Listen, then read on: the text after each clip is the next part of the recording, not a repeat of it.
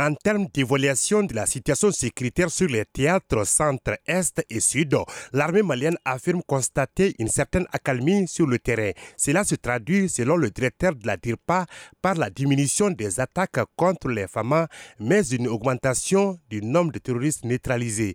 Colonel Solman Dambélé. Il y a eu 73 terroristes neutralisés pour ce mois de septembre. Il y a eu 156 interpellations. Parmi ces interpellés, il y a certains qui sont encore en, prison, mais d'autres, après les enquêtes, euh, ont été libérés. Il y a 60 motos qui ont été récupérées ou brûlées. Il y a 25 armes qui ont été récupérées.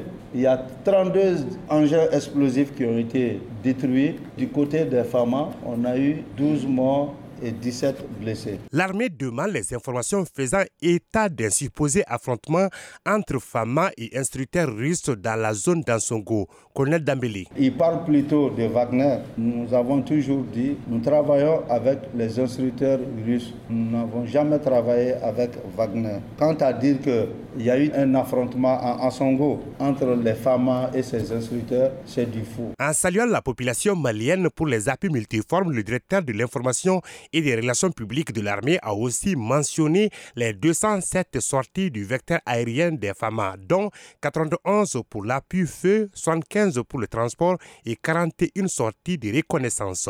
C'est Traoré pour Mikado FM.